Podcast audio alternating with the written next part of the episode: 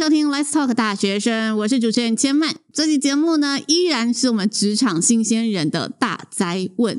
上集呢，我们跟大家聊了职场上写履历啊，以及面试相关方面的题目。那这一集呢，我们要继续由一零四人资经理 Abby 和青年代表黄扬一起来聊聊。哎，我们顺利面试成功了，进入职场之后要注意的事情有哪些呢？那我们这里想跟 AB 请益一下，就是无论是兼职还是正职工作啊，里面都还是有很多妹妹嘎嘎以及可能会不小心踩地雷的地方，像是其实，在职场上面讨论薪资就是一个非常敏感的话题。那其实同学会很疑惑啊，为什么在公司里面不能讨论薪资呢？这个部分其实也是蛮多新鲜人会误触到的一个地雷区哦，因为很多人可能刚进来的时候就会不太知道，说我到底能不能跟别人讨论薪资啊？其实，在薪资这件事情上面来说，我们除了市场的公平之外，我们还有内部公平。对于我们家核心的标准，其实大家没有这么清楚。那我们可能会就你过去的学经历背景，或者是说。你的实际的一些证照啦等等的，然后这些经验去做一些加权，然后跟做一个最后的核心的标准。可是大家往往都不太清楚知道细节到底是什么，他可能就会直接说哈。为什么他的是三万二，我的是两万八？我有比他差吗？嗯、对，那其实就会造成我们内部在管理上面比较难的一个地方。对，嗯、因为每个人他确实在工作上面的能力，然后或者是他的贡献度是不太相同的，所以他有时候他做的事情，他可能跟你看到的是不太一样的。那我们在这职场上面，青年还有相当多的问题，我们请黄洋一样来跟大家分享一下。第一个就是试用期到底是什么意思？试用期这个部分，其实我会觉得比。比较像是你在跟你的女朋友交往的时候的那前面三个月，就你想要展现什么样的自己？没错，应该是说在试用期的这段时间，不是只有你在表现而已，那你自己也在评估公司，公司也在评估你，它是一个互相双方认识的一个阶段。观察对方，没错，对，对。那我觉得这个阶段它就变得还蛮重要的，因为你从试用期的这过程里面，你就会知道说我到底是不是真的很适合这份工作嘛？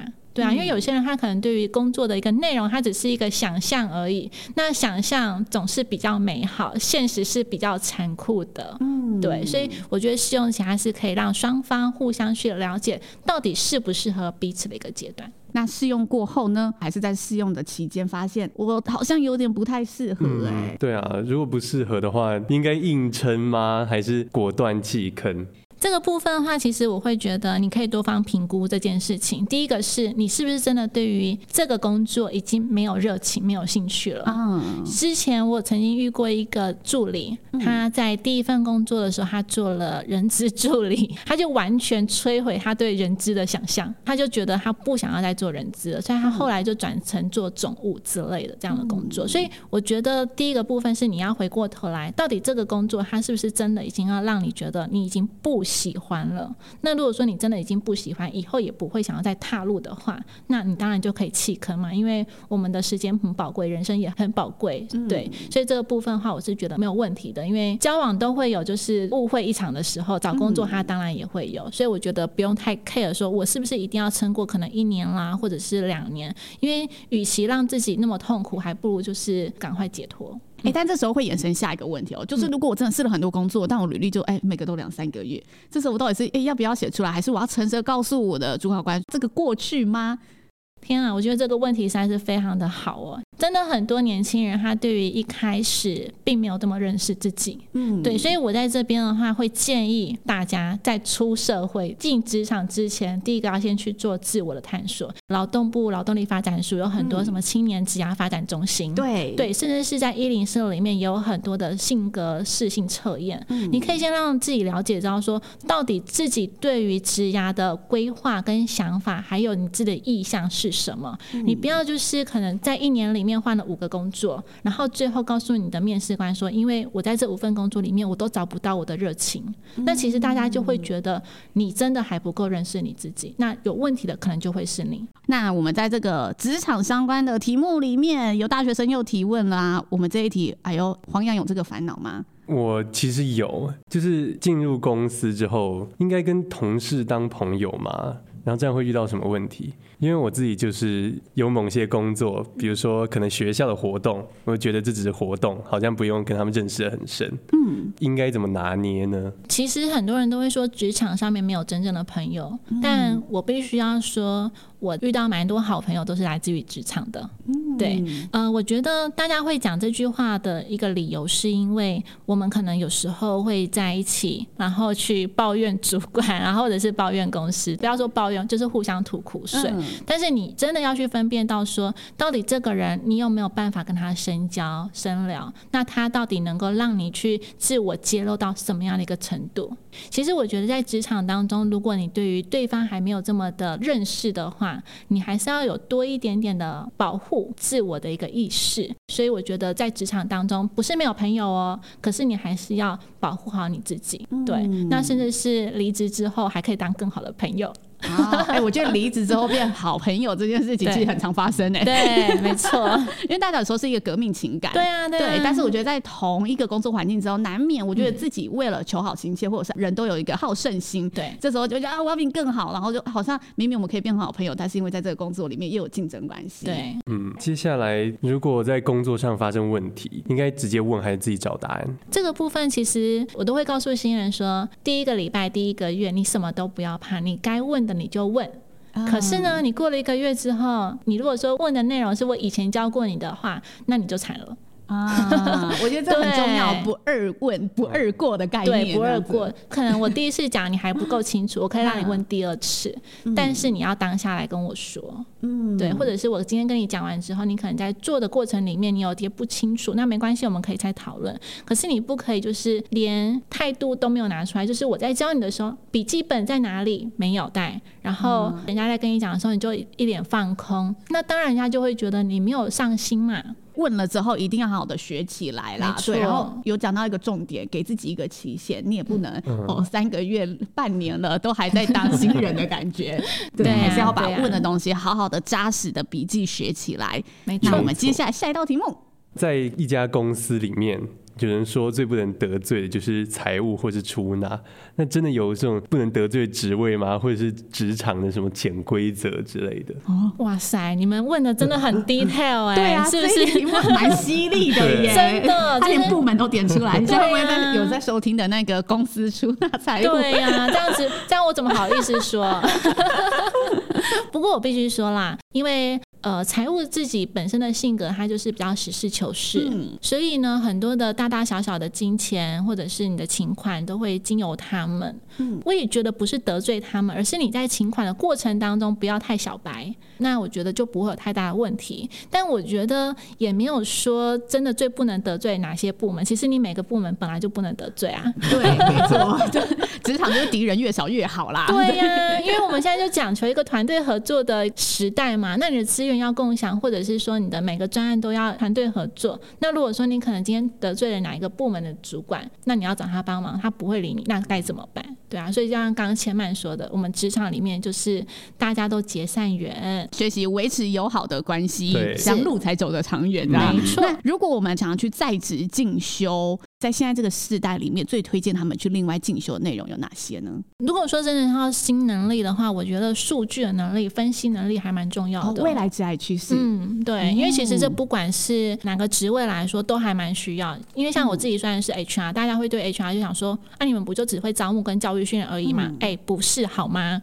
嗯、我们也是要去做一些分析啊。像是老板就会想说，你们到底这个礼拜招募的成效怎么样？嗯、我们也会讲转换。转换率哦，转换率不是只有电商会讲而已哦。对，所谓转换率就是到底面试了多少人，我们是有效的。那最后能不能进到复试，跟我们是不是能够 on board？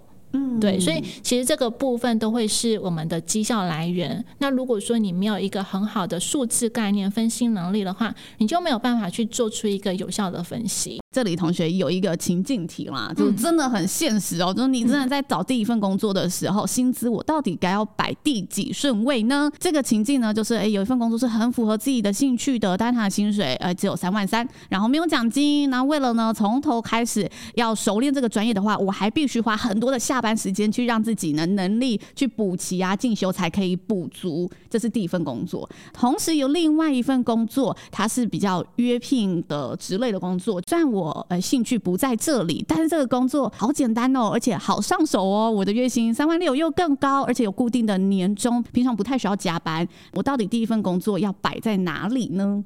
其实我觉得在工作上面，你还是要必须找一个自己有热爱，然后有兴趣的。嗯，对，因为当你遇到自己有热情的事情，你才能够闪闪发光嘛，对不对？嗯、所以如果说今天真的在这个 case 里面，我们可能三万三跟三万六，其实在月薪当中并没有差异到这么多，并不是说一个十万、嗯、一个三万。对，如果十万跟三万应该还蛮好选择的。对，对哈。但是我们只有差三千，那这个时候到底要为了自己的梦想，然后去打底，还是说你应该？要在现实的考量里面，就是觉得我就屈就了，嗯、而且重点是这份工作有没有办法让你累积你的经验值？嗯，那这个经验值它才能让你带到下一份工作里面，你才能够去得到更好的薪水。嗯、所以不要为了眼前的一个小小的利而丧失了未来更大的一个梦想跟蓝图。在年轻的时候，其实你有很多的机会成本，你是可以去让自己尝试的。可是当你到了三十岁、三十五岁的时候，其实它就是一个分水岭、分界点。这个时候，你就是要帮自己就定位，就定位好了之后，你才能够在你的职场上面继续的扎根，然后扎得更稳一点点。所以在一开始的时候，真的，当你喜欢什么东西，不要害怕，也不要就是让自己有一个局限。其实现在在求职的过程当中，有时候也会遇到一些求职陷阱，像我们新闻上面会看到一些求职诈骗的报道。啊，有一些公司好像开出一个不错的薪资，然后吸引你去面试，各自都被他拿去了，然后这时候才发现哦，原来他好像是一个空壳公司哎，这时候怎么办？我们在求职过程当中要如何去过滤这些讯息，让自己可以不要不小心的就上当了？能够在一零四上刊登的一些企业，嗯、其实我们都是非常严格的去审核的，包含它的立案，然后它是不是有合法的登记证明等等的。嗯、那这部分的话，其实如果说你是在一零四上投递的一些公司，你可以比较放心一点点。那当然还是会有一些鱼目混珠的人跑进来嘛。那如果说真的有遇到这样的状况的话，其实就可以马上回报给我们的客服单位，让他们能够去做一些处理跟处置。那回过头来，假设你今天并不是在求职网站上面。看到这样一个职缺，你应该要怎么样去睁大你的眼睛，然后去判别说工作到底是不是安全的？其实第一个就是他会不会在面试之前就跟你说：“哎，你要提供给我你的身份证字号、身份证影本，或者是你薪资证明等等的。”因为他都还没有确认你已经录取了，他就跟你要这些个资，其实是不太 OK 的。而且其实现在网络上还有那种面试剧啊，还是哎，大家各大论坛都会分享自己的一些面试、嗯、天眼通什么的都有。对，对，上去看，我觉得有时候也是提早防护的一个概念，可以让自己更加了解。其实我们现在，哎，新竹县政府也很重视年轻人的求职安全，所以这里也要教大家三倍七步的守则。三倍是三大准备，黄要不要跟大家分享一下？我们，三大准备。第一点就是要告诉亲友你面试的时间还有地点。第二点，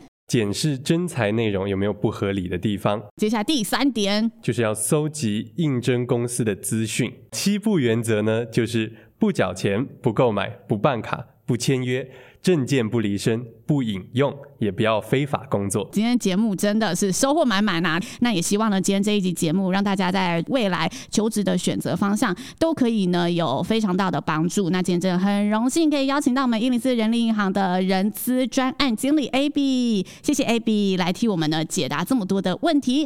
同时，我们也谢谢黄洋今天代表这个新鲜人，代表呢青年来提出我们方方面面的问题。那相信呢，大家在节目当中都可以呢有不不同的收获，非常感。谢喽！最后，今天我们要来帮新竹县政府政风处进行反贿选的宣导。今年十一月二十六日即将进行的我们九合一的选举，应该有不少的听众朋友今年会是手投族的代表。不管要投给谁，在选举的过程当中，切记不能拿任何的礼物和金钱。也呢，建议大家可以提前的去看看我们选举公报上的资讯，上面呢有每个候选人详尽学经历以及。竞选证件，请大家务必慎重看待手中的选票，支持干净选举哦。那我们 Let's Talk 大学生，下次见喽，拜拜，拜拜，拜拜。